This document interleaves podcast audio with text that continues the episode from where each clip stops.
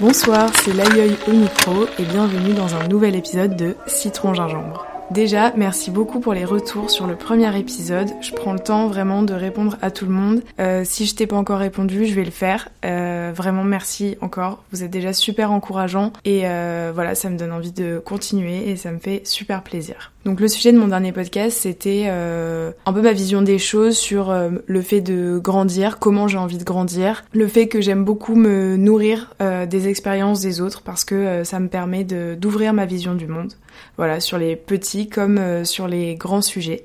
C'est pour ça que je suis déjà plus seule sur ce podcast. J'ai invité Alice ce soir pour partager une tisane avec moi. Bonjour Alice. Bonjour. Tu es une de mes meilleures amies depuis 5 ans. Tu as été aussi ma colocataire pendant 2 ans à Lille et à Paris. Et en septembre, tu as quitté notre domicile familial pour de nouvelles aventures parce que entre ton Master 1 et Master 2, tu as décidé de faire une année de césure et de partir en Suisse, en Irlande, en Suède, au Danemark, au Portugal, puis au Laos. Dans des formats à chaque fois un peu différents mais souvent roots. Pourtant, tu as longtemps eu peur de sortir de ta zone de confort. Aujourd'hui, Alice, j'ai envie que tu nous parles de ton expérience et de ton besoin de faire une pause. Alors déjà, est-ce que tu peux me dire quand tu as eu envie de partir? Alors quand c'était quand on habitait à Paris, on a déménagé en fin janvier 2023, ah donc il y a un an au final. Et euh, j'étais en stage à Paris euh, comme toi dans une agence de pub. Et j'étais à ouais voilà j'avais 45 minutes de métro matin et soir. Euh, voilà comme beaucoup de gens à Paris je pense. Du coup j'avais vachement cette routine métro boulot dodo. Euh, je venais également d'être dans une nouvelle relation. Donc ça faisait pas mal euh, d'adaptation aussi pour moi sur le moment, euh, enfin dans mon quotidien ou day to day, si je dois utiliser des mots anglais insupportables, euh, j'avais pas l'impression d'être mal. Enfin à part quand vraiment je partais à 21h du taf ou 20h et que là du coup oui c'était horrible, j'ai réalisé. Mais dans mon quotidien, enfin voilà, il y avait pas tant de choses qui changeaient. Il y avait toi qui était un appui, il y avait nos mêmes repas qu'on se faisait, nos mêmes discussions. Euh, même c'est Paris, donc il y a, enfin le week-end, il y a plein de trucs à faire, plein de trucs à visiter, des musées. Enfin dans ce sens-là, c'était même limite un plus. Euh, dans ce cadre de vie-là. Mais euh, je sentais quand même que je me renfermais sur moi-même. Et, euh, et c'est pas tant, au final, tous ces changements, c'est plus le manque de temps du coup que j'avais pour moi. C'est ça qui a vraiment changé. Et tu ressentais quoi à ce moment-là Genre, qu'est-ce qui a fait que concrètement, t'as décidé de faire une pause et de te barrer quoi? Donc il y a eu deux points. Le premier, c'est que forcément, il a fallu commencer à chercher une alternance en vers avril-mai, et je me rendais compte qu'en fait, j'étais totalement perdue. Euh, enfin ce stage du coup dans l'agence de pub euh, en soi c'était très formateur je regrette pas du tout de l'avoir fait. Et pour moi c'était trop soudain de passer de ce stage de six mois qui me, me plaisait pas forcément à direct une alternance où vraiment je n'avais vraiment aucune idée de où la faire quoi. Euh, donc j'ai ressenti déjà ce besoin de refaire un deuxième stage de six mois pour tester en fait un nouveau truc. Et ensuite personnellement tous ces facteurs là qui étaient un peu nouveaux dans ma vie ont fait que je n'avais plus du tout de temps pour moi vraiment je, je vivais un peu pour vivre mais j'avais l'impression d'être un peu transparente comme une machine comme une machine voilà, c'est ça. J'effectuais, en fait, voilà, je me levais parce qu'il fallait travailler, je rentrais, je mangeais parce qu'il fallait manger, euh, je reprenais le métro parce qu'il fallait reprendre le métro. En fait, je me tue un peu à un travail où je suis pas forcément bien rémunérée. Je donne tout le temps libre que j'ai à mon copain, à mes proches, à mes amis, mais en fait, je ne prenais aucun temps pour moi. Euh, donc c'est de là qu'est venue cette idée de pause, à la fois du coup pour ce projet professionnel et euh, personnel. Ouais, c'est ça. Moi, ce dont je me rappelle, c'est que à ce moment-là, on était tous un peu en train de chercher euh, ce qui nous plaisait, de trouver des choses, que ça soit euh, dans nos expériences pro ou dans nos vies à côté. Euh, et toi, le fait de vraiment genre avoir zéro temps comme ça pour, je sais pas, tester des trucs ou ne serait-ce que te renseigner, t'inspirer à côté du travail que t'aimais pas tant que ça, bah ça aidait pas quoi. Enfin, c'est normal que t'arrivais pas du tout à à faire de choix pour euh, ton alternance ou même à ouais c'est ça à avancer et à, prendre des décisions. Donc euh, ouais je me rappelle. C'était un peu le mood où t'étais euh, perdu. Tu savais pas trop plus trop en tout cas ce qui était important pour toi ce que t'aimais. Et pourquoi à ce moment-là tu t'es dit que partir c'était un peu la meilleure solution pour résoudre ça? Parce que je pense que bizarrement, c'était le plus facile pour vraiment en fait être obligé d'être seul et être coupé, voilà coupée de, ma zone de confort, de tout, de toutes mes relations, euh, que ça soit amicale ou du coup avec mon copain. Enfin, j'avais vraiment besoin de me retrouver face à moi-même. Mm. Mais alors j'étais pas vraiment seule, parce que j'étais tout le temps avec des gens en voyage et tout, mais c'était que des gens que je connaissais pas. Et donc j'avais vraiment besoin de ça en fait, d'être, euh, de moi-même rencontrer des gens toute seule, de parler moi-même à des gens toute seule. Euh, et ouais, de vivre ma propre expérience quoi. D'ailleurs, petite parenthèse, j'ai suivi ça, enfin j'ai réalisé ça grâce à un suivi psy. Donc j'ai commencé une thérapie. Bien de dire ça. ok. Non, mais si, c'est bien de le dire qu'au bout d'un moment, il faut aussi euh, prendre les choses en main. Et euh, si on a l'opportunité d'aller voir quelqu'un, euh, et l'argent, parce que ça coûte cher, il y a plein d'accompagnements aussi gratuits qu'on peut trouver, même si c'est un peu plus compliqué c'est important de le dire et c'est pas une honte d'aller voir quelqu'un. Et... Non, vraiment pas. Et même au contraire, moi je pense que si j'avais pas fait ça, mon expérience à l'étranger aurait été largement différente. Je sens que ces voyages, euh, du coup en totalité, ça a duré ouais 2-3 mois. Et, euh, et si j'avais pas eu ce suivi euh, bah, de thérapie, quoi, ça aurait été largement différent. Mais parce que c'est quelque chose dont j'avais besoin à ce moment-là, donner de ma vie, quoi moi je sentais que j'avais besoin du coup pour euh, réussir ce travail de me retrouver, d'arriver à me comprendre en fait, parce que c'était vraiment ça, si je dois mettre euh, des mots dessus, c'est vraiment juste me comprendre. Parce que même si on se dit oui, t'es toute seule à l'étranger, donc tu vas écrire, donc t'as du temps pour penser toute seule, au final moi je suis pas MC, donc je connais pas, enfin je sais pas trop comment me conseiller moi-même. Donc le fait d'avoir été suivie par une psy, ça m'a vraiment grave aidé. En fait c'est ça, t'avais vraiment besoin genre de de te retrouver pour pouvoir revenir et euh, ça, enfin, juste être au clair et euh, faire les bons choix, les choix qui te correspondent. Euh, voilà. Est-ce que maintenant tu peux un peu me parler du format que t'as choisi? Parce que je le trouve super intéressant. T'as choisi de faire du woofing. Qu'est-ce que c'est le woofing? Qu'est-ce que c'est le woofing au final? Le woofing, en gros, c'est tu travailles. Il y a plus de différents formats, mais moi c'était ça. Tu travailles 5 heures par jour, 5 jours par semaine, donc t'as tes week-ends de libre et en échange t'es logé et nourri. Donc ça peut être par contre tout type de travail. Et justement c'est ça qui est bien, c'est que moi au début je cherchais juste par pays. Donc je cherchais par exemple, je sais que j'avais envie de partir euh, dans un pays anglophone. Donc je cherchais genre l'Angleterre. Et en fait je tombais du coup sur des trucs qui me correspondaient pas vraiment. Ou alors c'était juste genre euh, repeindre un mur ou des trucs comme ça. Enfin moi j'aime bien de manuel mais bon c'est pas forcément le truc qui m'intéresse le plus.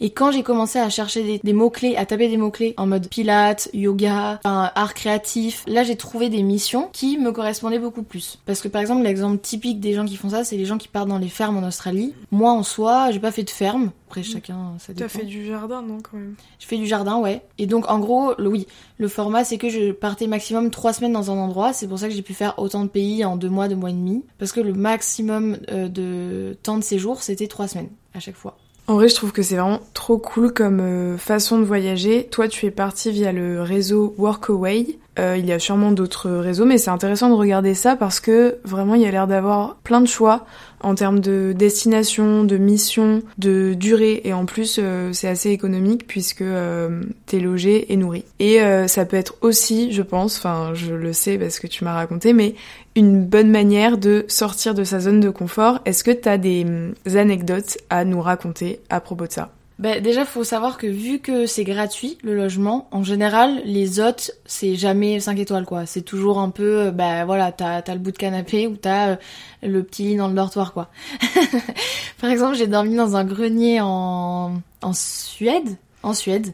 Euh, et c'était la campagne suédoise. Vraiment, je suis arrivée et en mode, euh, elle m'a proposé, j'avais le choix entre euh, des draps sales et des draps propres dépareillés. Évidemment, j'ai pris les draps propres dépareillés. Ou alors, euh, j'avais le choix entre une chambre de 10 mètres carrés, même pas, je pense 7 mètres carrés, sans lumière, totalement encombrée avec des matelas, des énormes couettes, une commode qui débordait de draps sales, du coup, propres, on sait pas trop. Ou un grenier, plutôt spacieux et plutôt lumineux. Donc j'ai choisi le grenier. Donc voilà, j'ai dormi pendant trois semaines, deux semaines et demie, dans un grenier en Suède. Et justement, cette dame en Suède était vraiment, était vraiment très particulière. Donc on faisait du yoga tous les matins, donc ça trop bien. Enfin voilà, moi c'est un, truc que j'aime bien faire, le yoga. Mais par contre, euh, voilà, il y a eu un, peu eu un souci avec en gros son ex qui m'a menti sur son âge, qui m'a proposé de venir chez lui, sachant que cette dame elle avait 55 ans et lui ce mec il avait 49 ans. Donc voilà, et là, ce moment-là, c'était un des moments vraiment les plus euh, durs pour moi parce que là, c'est vraiment, t'es vraiment toute seule, euh, enfin toute seule quoi, sans personne autour de toi. Et, euh, et en fait, si ça se passe mal avec ton hôte, ben clairement t'es à la rue. Donc euh, j'avais intérêt à ce que ça se passe bien. Et le problème, c'est que vu que ce mec-là, enfin son ex m'a un peu dragué, bah, du coup j'étais un peu dans cette espèce de jalousie, mais moi pas du tout voulu, mais elle du coup elle était un peu jalouse de moi. Euh, qui a duré en fait deux semaines et demie et donc j'ai dû me casser plus tôt parce que vraiment enfin c'était juste hyper gênant quoi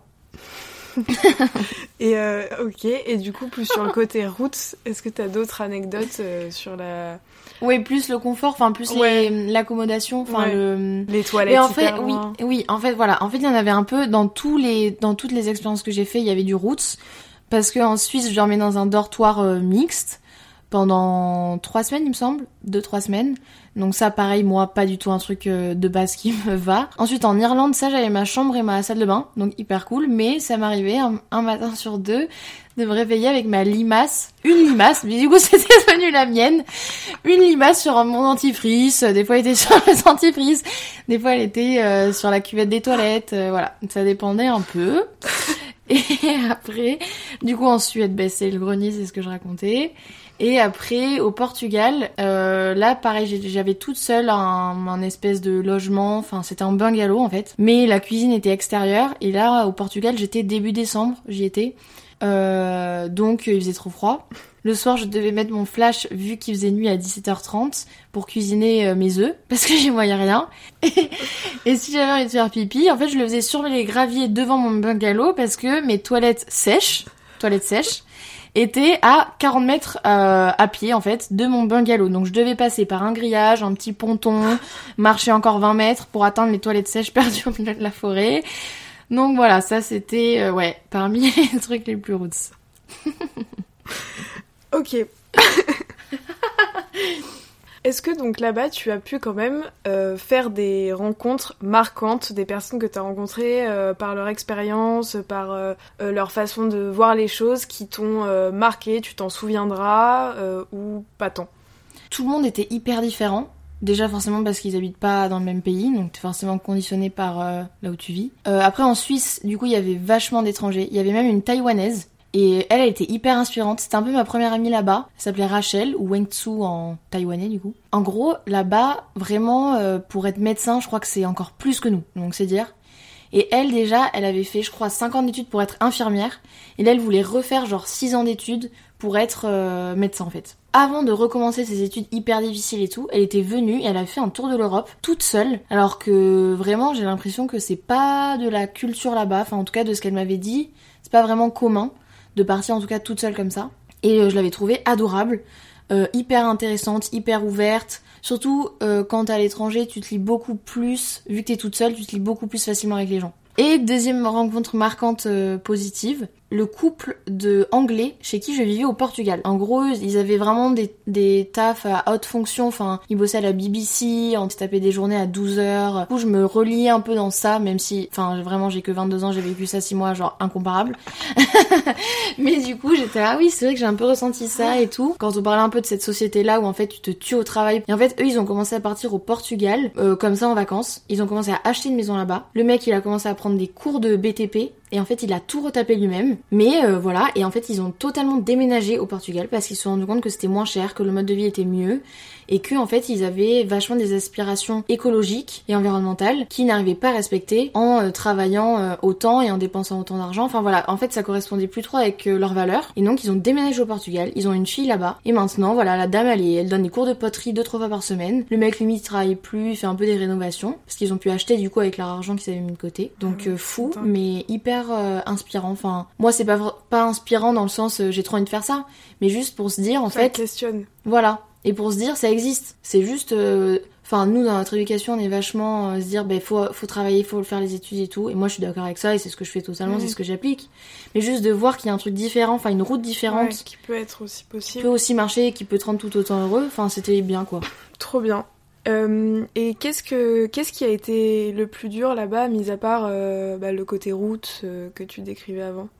C'était vraiment ces moments où je me sentais seule. Bah alors bizarrement c'est ce que je cherchais hein. Mm. Mais euh, euh, moi je voulais pas être seule parce que mon entourage ne me convenait pas. Je voulais être seule parce que ben j'étais en train de me noyer toute seule et j'avais pas le temps. Mais c'était pas parce que mon entourage me convenait pas.